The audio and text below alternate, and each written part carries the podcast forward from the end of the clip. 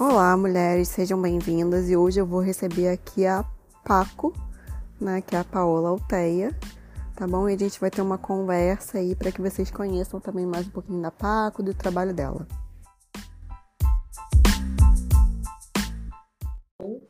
Oi, Paola, seja bem-vinda.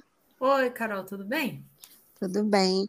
É, vamos lá, né? Paola, mais conhecida como Paco, para quem a gente conhece, quem não, não conhece vai ficar sabendo agora, né?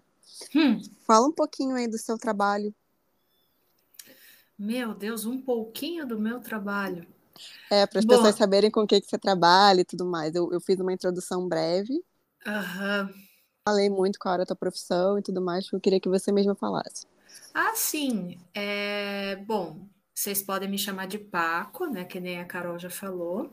Paola, enfim, mas eu sou nutricionista, né?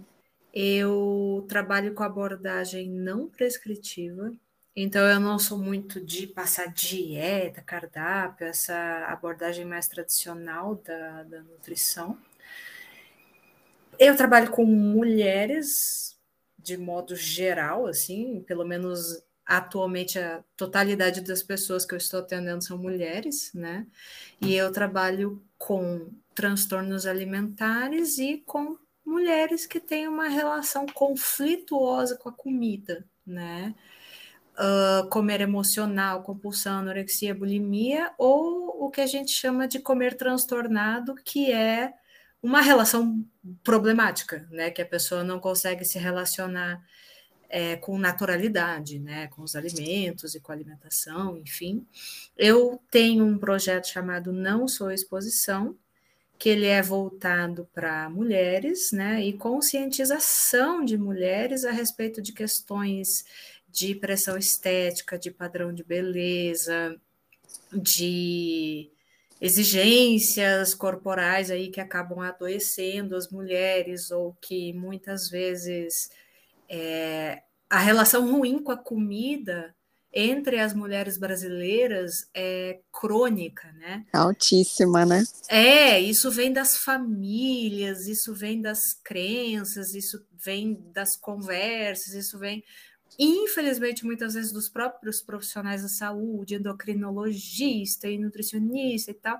E eu procuro fazer uma conscientização de que muitas vezes os pensamentos que as pessoas têm, e os hábitos que as pessoas têm, e as visões que as pessoas têm, enfim, em relação à, à comida ou próprio corpo, muitas vezes são disfuncionais, muitas vezes são nocivas, muitas vezes são patológicas, né? Só que na nossa sociedade é tão natural que às vezes isso acaba fazendo parte da vida das pessoas. O não saudável é realmente muito naturalizado, né? E o que é o saudável muitas vezes vira um grande estigma. Perfeito. Então, eu dei o nome de Não Sou Exposição justamente porque a gente vive num contexto social, né, que coloca a mulher num lugar de que ela vai aprender e sentir e reproduzir que ela existe no mundo para ser olhada pelo outro, né, como se ela fosse realmente um objeto de análise, um objeto de desejo, muitas vezes um objeto que precisa fazer várias manobras ali para agradar o olhar masculino, toda essa questão, né?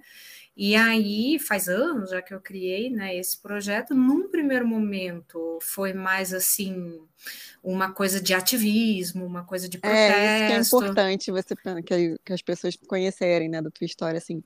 Qual foi a motivação? Porque a gente sempre, quando eu também tenho um projeto, as mulheres já sabem, mas uhum. a gente uhum. sempre tem alguma motivação por trás do incômodo. Eu digo que é o um incômodo, né? Uhum.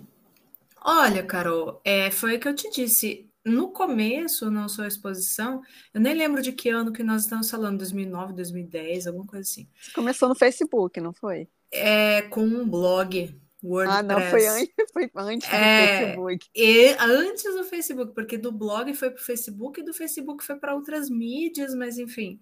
E eu tenho uma história muito é, diferenciada em relação ao meu corpo, meu desenvolvimento, percepção do meu corpo, o momento que cada coisa veio para mim, porque ao longo da minha vida eu sempre fiz balé clássico eu queria ser bailarina, eu tinha isso nítido na minha cabeça desde criança, né? E eu trabalhei muito nesse sentido, né? É, treinava de domingo a domingo, horas por dia, e ensaios e aulas e tudo. Então eu tinha, é, como consequência dessa atividade física toda, e até por constituição minha, né? Meu corpo, enfim, eu era muito, muito magra. Só que eu era magra de um jeito infantilizado, assim, eu não tinha seios, eu não tinha culote, eu não tinha muitas formas de mulher, assim. E isso foi um fator protetor para mim, querendo ou não, de entender certas dinâmicas sociais, né? Porque eu achava que ginastas, atrizes, modelos, bailarinas eram as mulheres que precisavam se preocupar com o corpo, com a estética, enfim, porque é o trabalho, porque faz competição, porque o jurado está uhum. olhando, que vale ponto, seja o que for. E eu, honestamente, Carol, até. Nossa, eu tinha mais de 20 anos já. Devia ter um. Nossa, acho que uns 23 anos por aí eu não sabia que outras mulheres se preocupavam com o corpo da maneira que eu me preocupava. Porque quando eu me preocupava era porque tinha jurado me olhando, e se eu queria competir, entendeu? Era toda, todo um contexto. E aí, quando eu entrei na faculdade de nutrição, foi a primeira vez na minha vida que eu comecei a me relacionar com pessoas que não eram do meio da dança, que não eram bailarinas, porque todas as minhas amigas eram bailarinas, né? E a gente vivia muito nesse contexto. E aí eu comecei a ver que é, eu tinha colegas, Carol, da faculdade, que elas iam para aula, assistiam a aula, faziam o que elas tinham que fazer, e depois elas sentavam no sofá para ver sessão da tarde. E elas se preocupavam igual, com magreza, com corpo, com estética. E eu falava assim, cara, se não tá valendo nota, para que isso? Por quê? Porque eu tinha que ter muito cuidado com isso, então eu achava que as mulheres normais, entre aspas, é, viviam livres. Eu não sabia que isso era uma, um aprisionamento feminino de modo geral, assim, até porque é, na minha família Nunca existiu nenhum reforço de padrão, nem de machismo nesse sentido de me falar coisas do tipo: você tem que estar tá bonita para ter namorado, você tem que emagrecer porque sei lá o quê. Isso é uma raridade, né? E olha eu... que você já foi atingida por isso, mas eu tô é... te falando enquanto terapeuta, assim, o quanto eu recebo de mulheres que são massacradas desde muito pequenininhas com esses padrões. Uhum. E eu não, Carol, porque na minha família existia um entendimento de que eu queria fazer balé, de que era aquilo que eu queria. Eu recebia muito reforço, muito elogio naquele caminho, mas ninguém me falava, ah, tem que arrumar homem, tem que ser bonita, tem que ser magra, tem que ser isso, tem que ser aquilo. Eu não sabia, eu não tive esse, essa cultura, esse contato, né? E aí, quando eu comecei a ver que outras mulheres também sofriam e sofriam muito, eu tive uma epifania. Sabe quando fala assim que, que o céu abriu e veio um raio de luz, assim? Porque eu não sabia. E aí foi aquilo que eu te disse, assim, de como eu tinha um corpo muito infantilizado, eu não tinha peito, nada, os homens não falavam comigo. Não falavam comigo na rua, nada. E aí, quando eu comecei a me afastar um pouquinho do mundo do balé por outras razões, mas enfim, eu comecei a comer mais, eventualmente eu conheci meu namorado, a gente saía para jantar, e eu comecei a treinar menos e tudo, o meu corpo começou a mudar. Só que veja, Carol, que a mudança que deveria ter acontecido na minha vida quando eu tinha 12 anos, aconteceu quando eu tinha 20 e poucos anos. Então, quando eu tinha 20 e poucos anos, eu tive um olhar totalmente crítico e perceptivo da situação que uma criança de 12 anos às vezes não tem. Então, Você atribui isso também, de repente, à privação de calorias e tudo mais no seu desenvolvimento, não? Ah, sim. Eu imagino que sim, e muito, muito, muito exercício, muito. E aí eu tinha um corpo assim que não tinha, eu, eu óbvio. Sabe por que, que eu te perguntei isso? Que é até importante por... É eu vou dar um exemplo pessoal que bate com o que você está falando, né? E talvez depois caiba para muitas mulheres. E quando eu tinha 16 anos, eu já sofrendo essa pressão estética. eu sempre fiz atividade física e tudo mais. Só que eu entrei numa neura, não foi ninguém na minha família, aí vem a, a, o externo, né? De que eu hum. tinha que malhar. Eu entrei para academia de fato. Com 16 anos, eu tava começando a malhar 3 horas ao dia. E com isso, eu lembro que chegou uma época que eu parei de menstruar. Uhum, claro. Não, eu passei também período sem. É, isso a gente chama de amenorreia do atleta, né? Eu tive isso tudo. Só que assim, aí quando eu tive essa transformação corporal, que tipo, antes eu não tinha peito nenhum, nenhum, nenhum. Aí de repente apareceu. E aí, veja que o mesmo caminho que eu. Porque eu fiz cinco anos de faculdade, o mesmo caminho que eu fazia do ponto de ônibus até a minha casa, eu fiz a faculdade inteira. E boa parte da faculdade ninguém me olhava, ninguém falava comigo, ninguém me incomodava, nada. Quando meu corpo mudou realmente, começou a chover homem, começou a vir aquele desrespeito, aquelas cantadas, aquela perseguição, aquela encheção de saco. E aí eu, eu, eu você realiza o negócio, né? E aí foi quando eu comecei a pesquisar mais sobre o assunto e fiz um blog. Naquele blog eu jogava tudo que eu achava, tudo que eu pensava, tudo que eu sentia era anônimo né?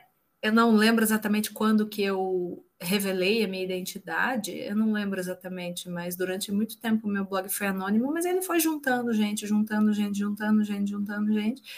E aí eu falei, nossa, isso é sistêmico, né, cara? Isso é uma coisa assim que não acontece só comigo e nós precisamos falar sobre isso, né? Aí eu falei, o meu trabalho começou mais nos moldes de ativismo. Hoje em dia, meu trabalho é meu trabalho, meu tra minha, minha fonte de renda, né? E o que que você pensa, assim, hoje em dia, eu tô lembrando, tô te fazendo, fazendo essa pergunta, porque eu lembrei de um tempo atrás que a gente fez uma live, se eu não me engano, Uhum. E você até comentou né, que na época você faz, foi antes da pandemia, que você fazia muito essa questão de ação em escolas, né? Uhum. E aí você comentou sobre as menininhas que cada vez mais jovenzinhas, criancinhas, estavam já com essa questão estética, né? E eu queria te perguntar assim, o que, que você pensa, juntando né, o conhecimento que você tem, com toda a sua experiência, inclusive de crianças, com essa questão que a gente tem de uma pornificação né, cada vez mais clara e acessível nas mídias, sabe? Tipo, nessas dancinhas, da, né, do quais as meninas estão cada vez mais expostas. Uhum. Como é que você acha que afeta essa questão da autoimagem? Nossa, Carol, eu acho desesperador. Eu não sei como elas vão crescer, porque é o que nós vivemos, só que mil vezes mais intenso, né? É porque a gente pegava revista, né? Não era tão uhum. simples assim, ai, ah, abriu o celular, tem ali 10 mil coisas. Pois é, e vejo que quando a gente olhava a revista, era uma modelo remota, anônima, longe de nós, outra realidade, e a gente sabia que aquilo era um anúncio, querendo ou não, a gente sabia, né? E hoje em dia é como se a influencer fosse a tua melhor amiga, né? Você vê ela de manhã tomando café, fazendo as coisas e fazendo esse vínculo, né? Com as meninas, adolescentes, enfim, e elas se identificam demais, elas vêm assim como como modelo, como inspiração, né? Então, nossa, é, é... Eu já vi até criança mesmo, digo nem adolescente, eu já vi menina, assim, de, sabe, oito anos, nove anos. Falei, que... gente, isso que eu não parei para ficar olhando, né? Mas com certeza tem meninas ainda mais jovens já entrando nessa seara, assim. Ou mães colocando a criança nesse lugar, né? Também já vi. Também... Já vi famílias que lucram muitas vezes com essa Não, é exposição é da criança. Triste, Carol, é muito assim, a gente não sabe, né? Até é a primeira geração que está 100% exposta ao celular todo dia, toda hora. A gente não sabe nem no sentido neurológico, no sentido cerebral, assim, como que essas pessoas vão, vão crescer, enfim, porque é um imediatismo muito grande, né? Não... E eu acho que isso que você falou da pornificação, que é muito complicado, que é, a gente misturou as coisas, eu acho, no sentido de que empoderamento, body positive, tudo isso, né, de fazer a mulher se sentir mais confiante, começou a ser um, uma falsa. É um, é um falso caminho de emancipação, né? Porque isso querendo atinge não... muito as meninas. Eu te perguntei por isso, porque eu tenho visto assim é. atingir. A minha página ela não é voltada para adolescentes, né? Uhum. Mas eu tenho visto assim chegar em larga escala as adolescentes já com altos problemas de autoestima, de autoimagem, com isso tudo que a gente está falando aqui. Porque, querendo ou não, né, a gente está num processo que fala assim: ah, é, o meu corpo é assim, eu tenho barriga, eu tenho celulite, eu tenho isso e aquilo, não é perfeito, tudo, mas elas continuam vivendo a noção de que é, a validação delas na sociedade vai vir disso, né? vai vir da, da, da, aprovação de um corpo. E cada vez mais sensual, por isso que a gente fala do pornificado, né? Que é Perfeito. uma sexualização mais... precoce. Ou e seja, aí, isso, e daí isso cai naquela coisa de eu faço o que eu quero, meu corpo, minhas regras, eu quero me divertir, eu quero fazer as coisas, e isso é totalmente legítimo, mas às vezes, né, é, acaba indo para um para um lugar que, por mais que a mulher não queira, ela está entrando na, na, na área da, da, da, da, necessidade de aprovação, né? É através é da está sendo um objeto, né? objetificação, né? Eu acho tão então... sério quanto quanto mais jovem tá recebe esse tipo de informação é pior, né? Porque se a gente vamos pensar, a criança está ainda sendo, né? Tá ainda amadurecendo o cérebro, e tudo mais, a adolescente também, porque agora já sabemos que antes dos 20 a gente não está realmente formado. Então, você está recebendo esse bando de informação que está te dizendo o quê? Que, nossa, para você ser, né, ter autoestima, ser isso, ser aquilo, você tem que ser cada vez mais sensual. Mas qual é a base tem... disso? É, Carol, e também tem outra são coisa. Dietas, hoje em são dia... procedimentos, são muitas coisas. É, e hoje em dia uma menina adolescente bonita, facilmente ela consegue ser alguém no TikTok, no Instagram, conseguir seguidores pelo por, por ser bonita, por mérito nenhum além desse, né? E aí ela recebe validação, validação, validação, e parece que é um lugar de sucesso para a mulher, né? É um caminho que você, ah, você pode se aproveitar da beleza para é, crescer na sociedade, tudo, validação e tudo, mas o, o perigoso disso é que acaba, né, Carol? Uhum. E a, quando você envelhecer, se você ficar doente, se você sofrer um acidente, e aí? E aí? Se você não fez uma faculdade, se você não tem. Né? É porque dentro do, do sistema que a gente vive, é até importante a gente deixar aqui para quem for escutar, né? A gente tem um prazo de validade social. Toda mulher tem. Você pode ser a mulher mais perfeita, você tem um prazo de validade. Né? E aí você vai estar fora do sistema. Então, é. Geralmente vamos botar que é 30 anos. Uhum. Chegou nessa idade, você está descartada. Só que assim, quando você tem 19, 20, isso está muito longe de ser uma realidade. Né?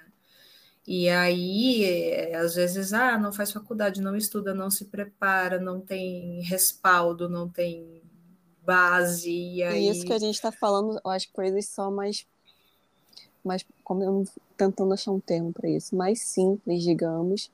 E a gente não está nem aprofundando, porque hoje não é sobre isso, né? Do quanto tem de violência por trás.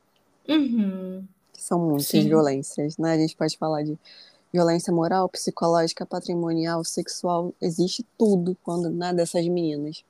Eu vou falar um negócio para você, Carol, que eu atendo muito, já atendi muito na minha vida, é influencer fitness, aquelas mulheres com o corpo perfeito, tudo, e elas vêm justamente pela angústia de não poder expor, né, que a vida delas não é isso, e sentimento de culpa, porque às vezes o que elas mostram não condiz com como é a vida delas, e o interessante disso, eu já atendi bastante mesmo, e parece que o, o, o elemento de poder na história é a mulher, que ela vai ganhar dinheiro, sucesso, tudo, mas sempre, sempre, sempre tem um homem por trás.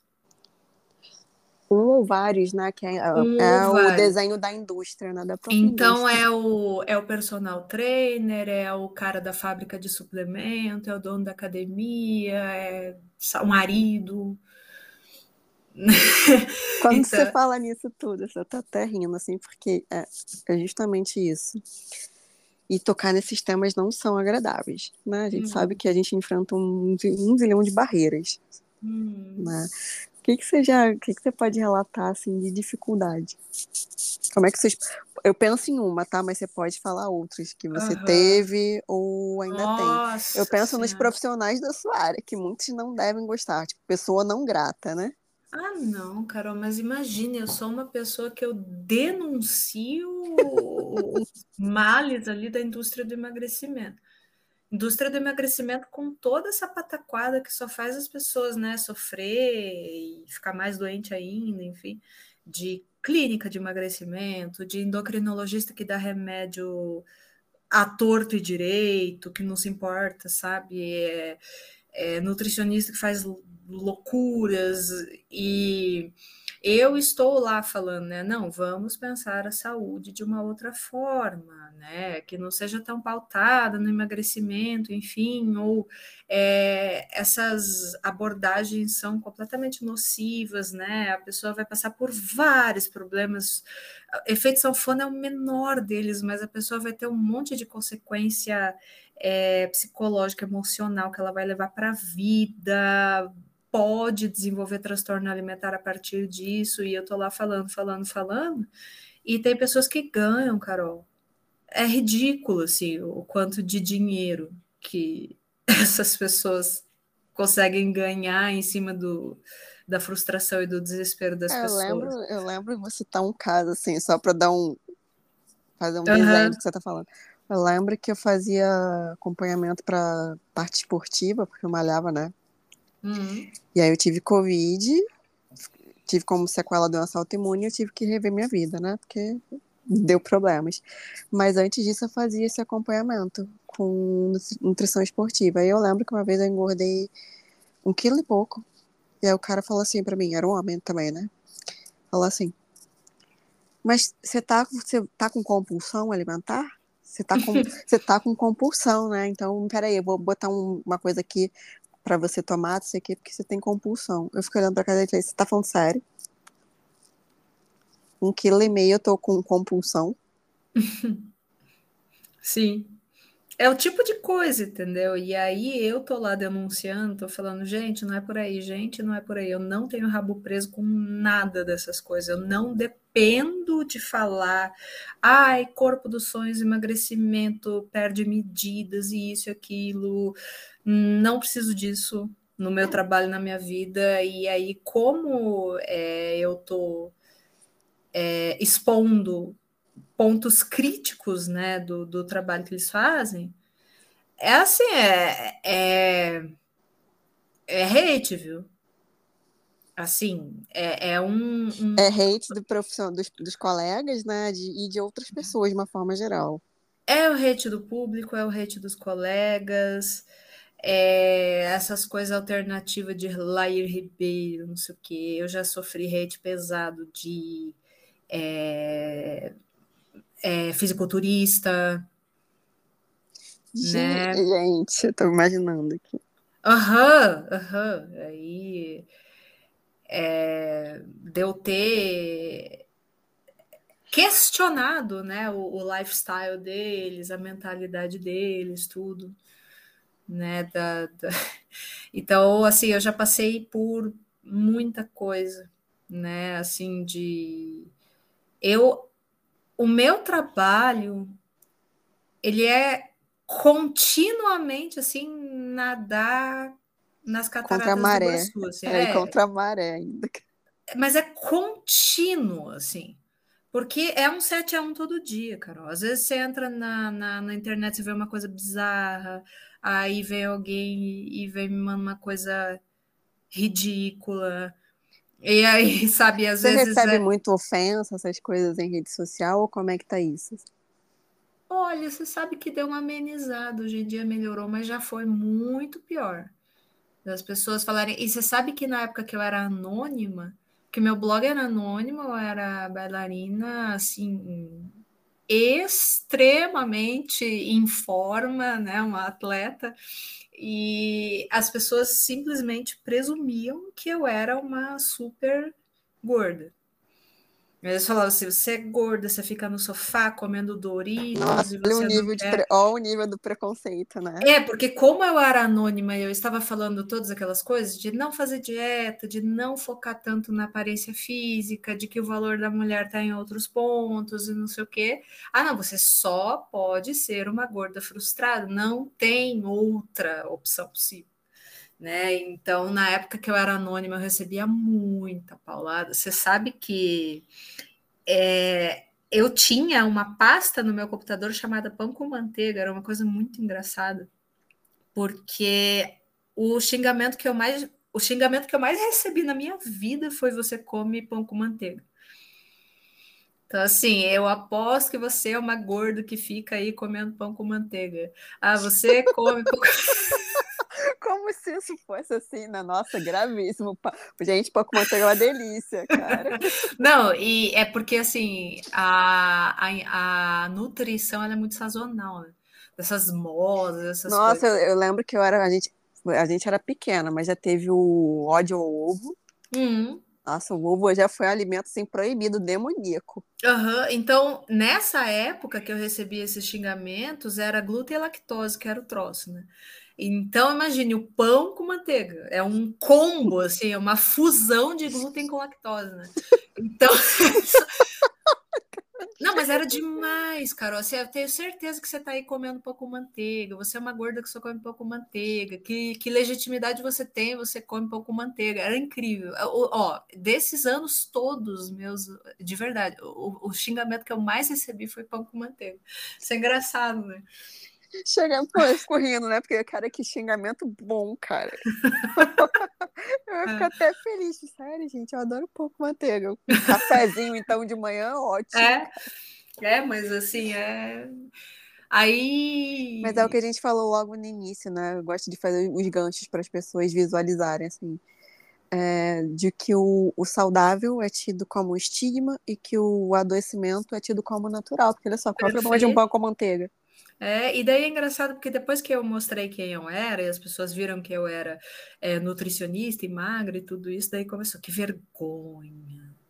Nossa, como que você se presta a isso? Porque, meu Deus, você é muito incompetente, você não sei o quê. Muda então, a tentativa de ofensa, mas não muda o pensamento, né? Não, é, na verdade, o que eu estou sempre dizendo é uma coisa que, que, que tem uma uma aceitabilidade assim muito baixa, né? Porque as pessoas ainda têm muito no Brasil isso é muito crônico no Brasil, isso é muito cultural, tá dentro das famílias, as tias, as mães, né?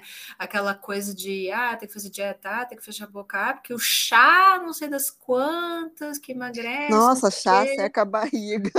É, assim, e, e, ah, e, e, o machismo, né, Carol, também, que ah, você tem que arrumar namorado, você não pode engordar porque você vai perder teu marido, ah, porque não sei o quê, sabe? Então, é, a, a magreza é um valor, assim.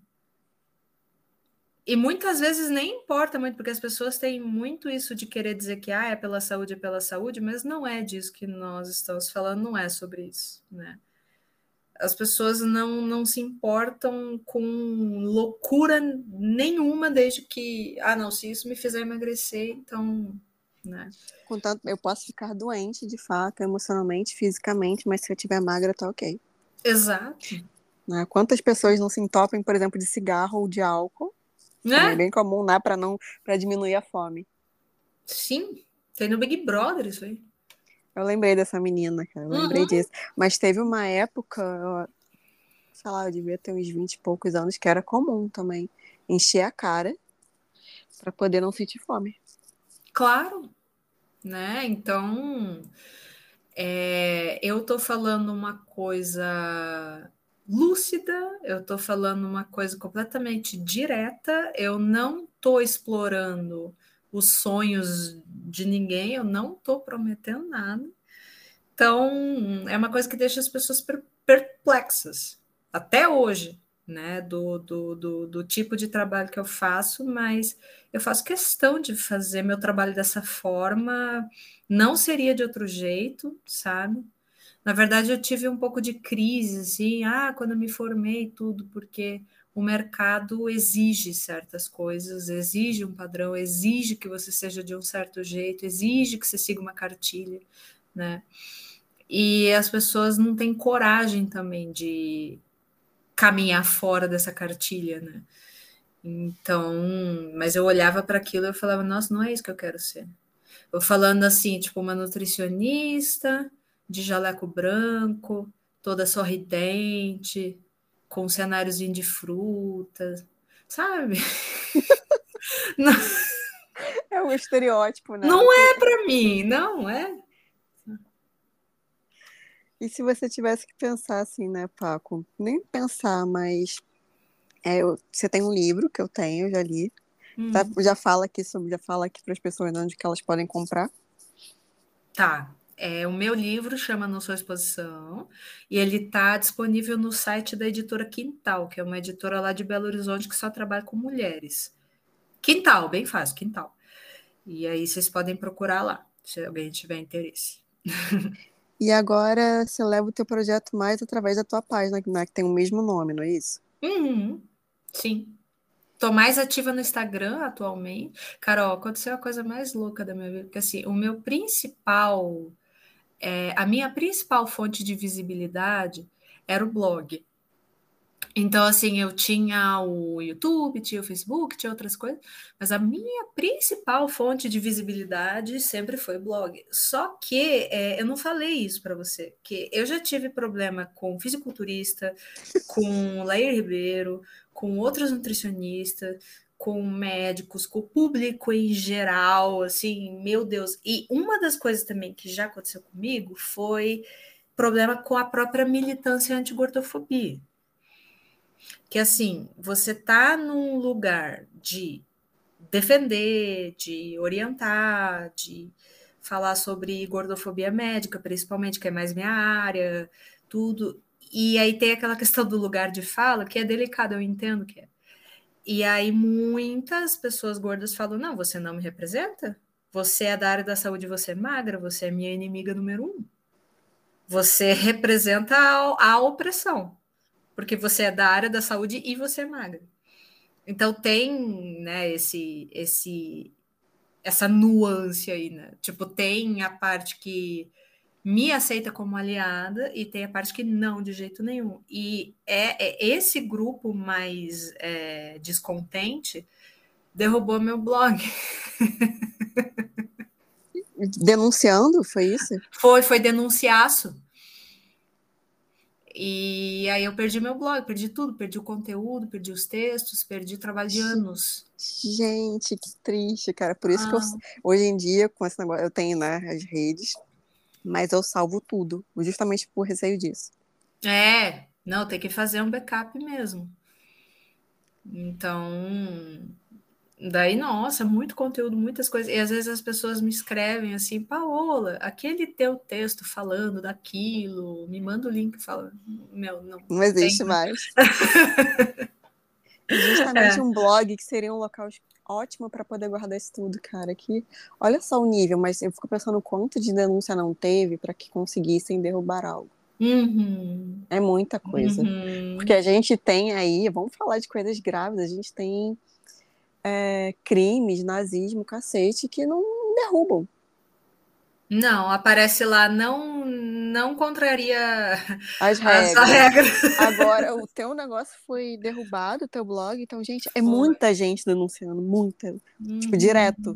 É, foi assim, é difícil, assim, tem uma, uma, é como se fosse assim, tem uma parte da militância que me aceita como aliada e tem a parte que acha que, tipo, meu Deus, você é tudo que nos oprime. E elas têm razão, de certa forma. Porque, tipo, você é da área da saúde, você é magra, tipo, meu Deus, sabe? Então, rolou essa, esse, esse conflito aí. Mas, enfim, tá tudo certo. A gente segue com o trabalho, né? O que que você visualiza, assim, em termos de... Acho que são grupos diferentes, né? Sejam para as crianças, para as meninas, que, que você falaria, assim, principalmente para quem lida com meninas, não só quem é mãe, mas quem tem meninas próximas? Meu Deus, é, faça essa criança entender, essa menina entender que a mulher ter uma autoestima saudável e ter uma vida feliz não depende dela se achar bonita. Então, assim, eu não preciso necessariamente olhar no espelho e aprovar muito, amar muito o que eu vejo para ter uma vida significativa. E a gente tem uma, uma cultura que diz justamente isso para as meninas, que você tem que se achar bonita, porque a tua vida depende disso e a tua autoestima depende disso. Então, assim, muitas mulheres adultas, enfim, é, não conseguem construir uma autoestima saudável se elas não gostam do que elas veem no espelho. Só que o que, que acontece, Carol? 110% das mulheres não gostam do que elas veem no espelho. Então, assim, as chances de você não gostar são altíssimas. E acho que outra coisa que eu queria adicionar ao que você está falando é que essa autoestima pautada na beleza, ela é superficial. Hum. Porque, na, juntando com o que você disse, por exemplo, você já tem, atende, atendeu, influencer, isso e aquilo. E ser linda para os padrões de hoje, com aquele corpo perfeito, padrão atual, não quer dizer que você realmente se ame e que você esteja bem, né? Nossa, às vezes é o contrário disso, né, Carol? É o que eu vejo com frequência, tá? De, uhum. de mulheres em dietas restritivas, de, de muito exercício e, ao mesmo tempo, dentro, por exemplo, de relações altamente abusivas. Porque a autoestima, o amor próprio, né, a identidade, elas estão muito frágeis ainda. Uhum. Então, então é, e também, né? Não que a gente não possa dizer isso para as crianças, né?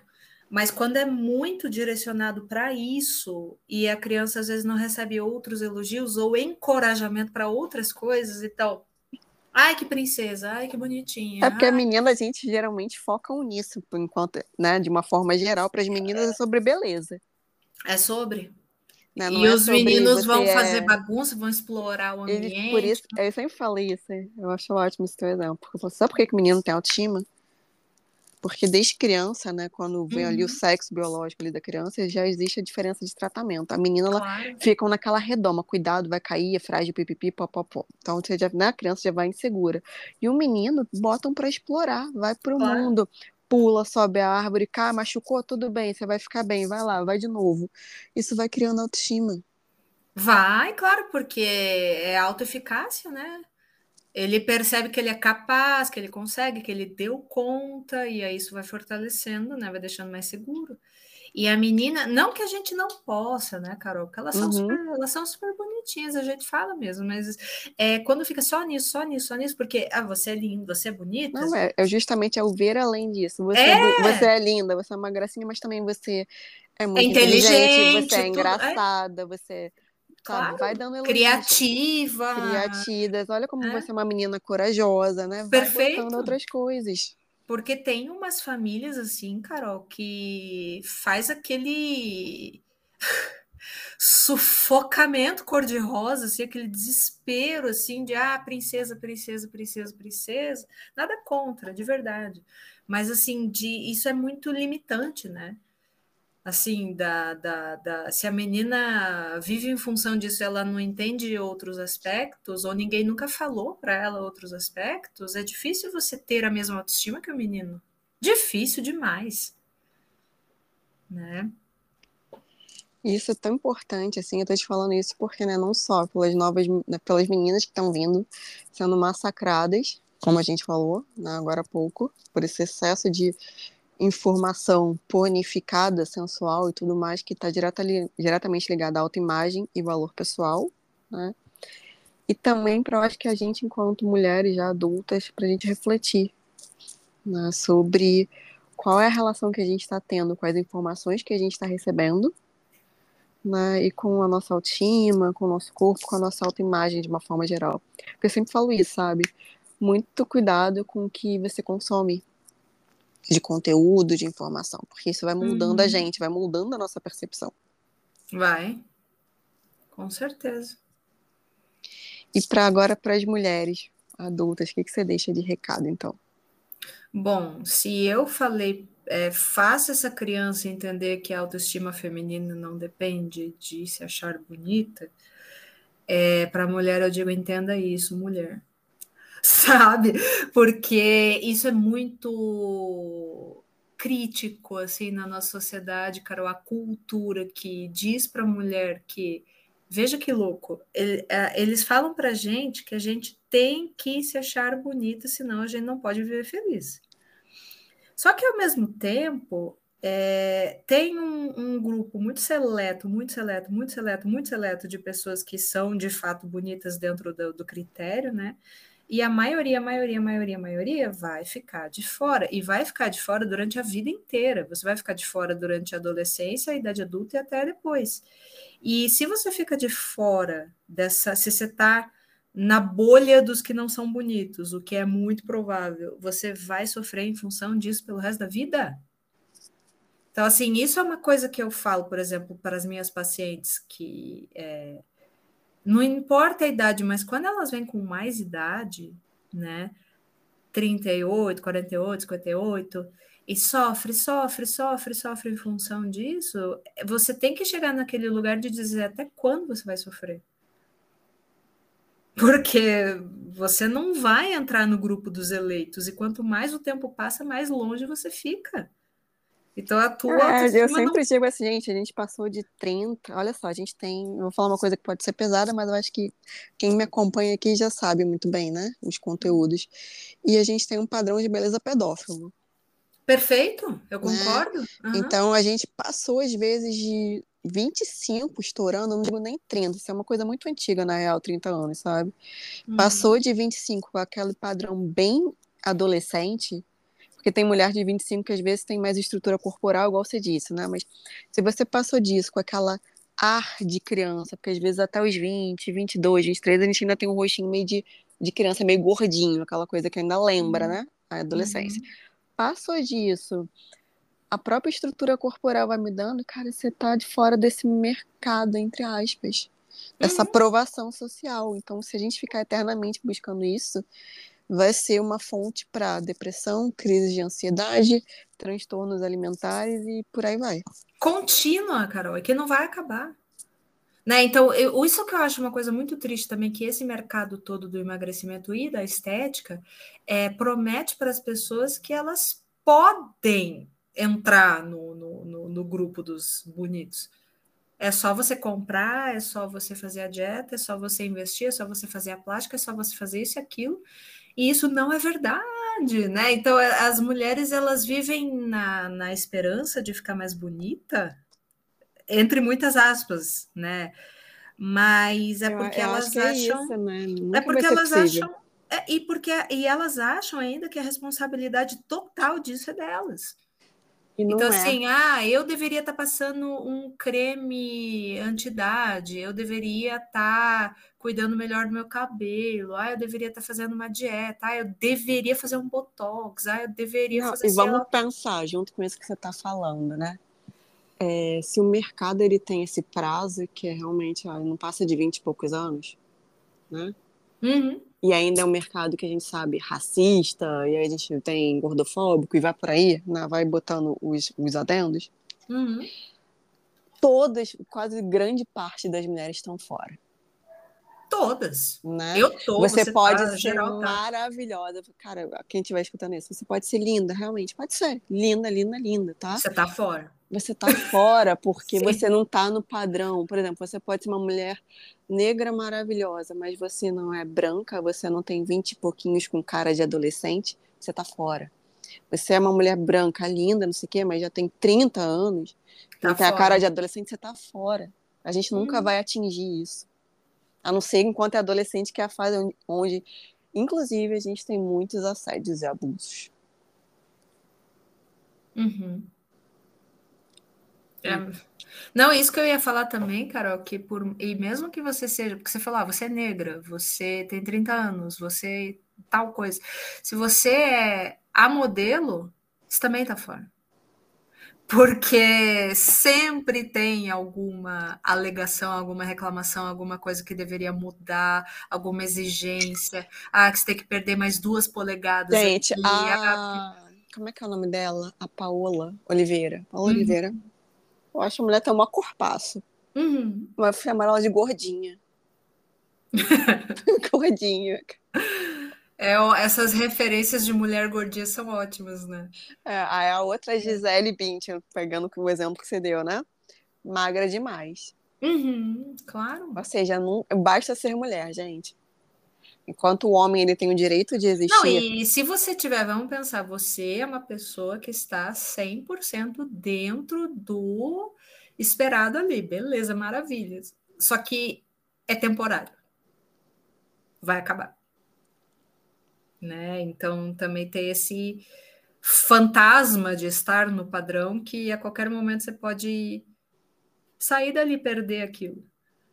Você pode engordar um pouquinho, você pode envelhecer, você pode acontecer sei lá o quê. Então sempre tem essa essa insegurança de quem tá, né?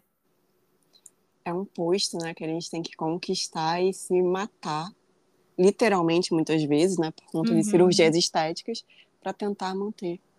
Uhum. É. Então eu trabalho, assim, ah, você me perguntou do meu trabalho, meu trabalho é, é isso tudo aí. Eu também tentar, além de tudo, acho que eu vou resumir nisso, né? Além de tudo, tentar manter essas mulheres vivas. Perfeito, claro, porque transtorno alimentar, todas essas situações são gravíssimas, né, Carol? E às ah. vezes, ai, tem tantas mulheres que morrem por causa de uma besteira, né? Ah, é uma lipo, ai, uma, sabe? É, eu tô falando isso justamente, claro, é totalmente dentro do seu trabalho e eu vi quanto tem aumentado o número de mulheres novamente morrendo por conta dessas cirurgias estéticas. É. Né, tá crescendo num nível bem bizarro, de mulheres bem mais velhas, assim. É, mas é que da mesma maneira que nós temos conteúdos é, mais assim, diversidade corporal, mulheres diferentes, modelos gordas, a gente tem um a parte da estética muito intensa, muito pesada, muito agressiva. Muito, assim. Eu nem sei se a gente fizesse uma balança entre esses dois pontos, eu acho que a parte da estética tá, tá ganhando ainda, sabe? Você diz para todas as idades, não? Aham. Uhum. Eu creio que sim. Porque agora tá aparecendo assim umas coisas esquisitas no Instagram, no TikTok, dessas meninas novinhas, assim, oito anos é, ah, menina bonita, tal.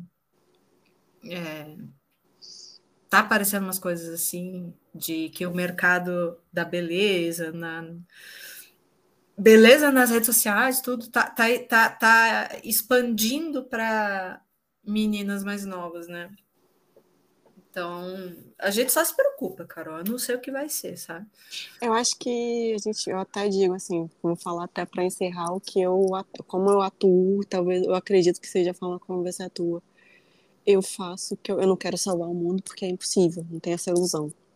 Mas hum. a gente faz o que a gente pode. Então, se a gente tiver uma mulher transformada, já é um grande lucro. Grande lucro, desculpa. Hum, é, eu concordo com você. Nossa, é maravilhoso quando você está fazendo um trabalho com uma pessoa que chega toda confusa, com baixa autoestima, com ideias e relação ruim com a alimentação e você consegue, né, é, abrir, assim, abrir caminhos, assim, e fazer com que a pessoa enxergue aquilo de uma outra forma, ou que ela tenha mais compaixão, assim, dela mesma, né? que a mulher você sabe mais do que qualquer um, né, Carol? Que a, a, a, como a compaixão como... é para todos os outros, menos para ela mesma. Exato, e como a mulher é, é cruel, é implacável, né? É, julga e não perdoa as próprias, né, as próprias limitações, enfim. Então, muito disso, assim, tem a ver com, com o teu trabalho, né? De como as mulheres são criadas e socializadas, e, né? cultura e valores. A culpa, né? A culpa é uma das formas de manutenção do, do patriarcado, né? Culpa hum. feminina. Culpa Exato. feminina, ela mantém muitas coisas, inclusive a culpa pelo erro do homem. É incrível como a gente Não. é moldada, né? É. É. Tipo, ah, o cara foi violento comigo, a culpa é minha. É uma coisa que eu sempre falo, que o homem, ele é a imagem e semelhança de Deus, né? Uhum. Não tem que tirar nem pôr. e eu até, eu fiz um vídeo, ainda não postei, mas é, é, é mais ou menos isso que você tá falando, que eu boto assim, gente, o homem, ele é passível de perdão sempre, sempre existe uma indulgência. Uhum. Seja lá o que o homem fez a sociedade sempre vai ter algo para desculpar esse homem. Agora, uhum. enquanto mulheres, se uma falha, pronto, você vai estar tá crucificada, você vai estar tá literalmente na fogueira. Aham, uhum. isso aí, Carol, se você entra naqueles perfis assim, tipo, choquei, não sei o que da fama, exclusiva da fama.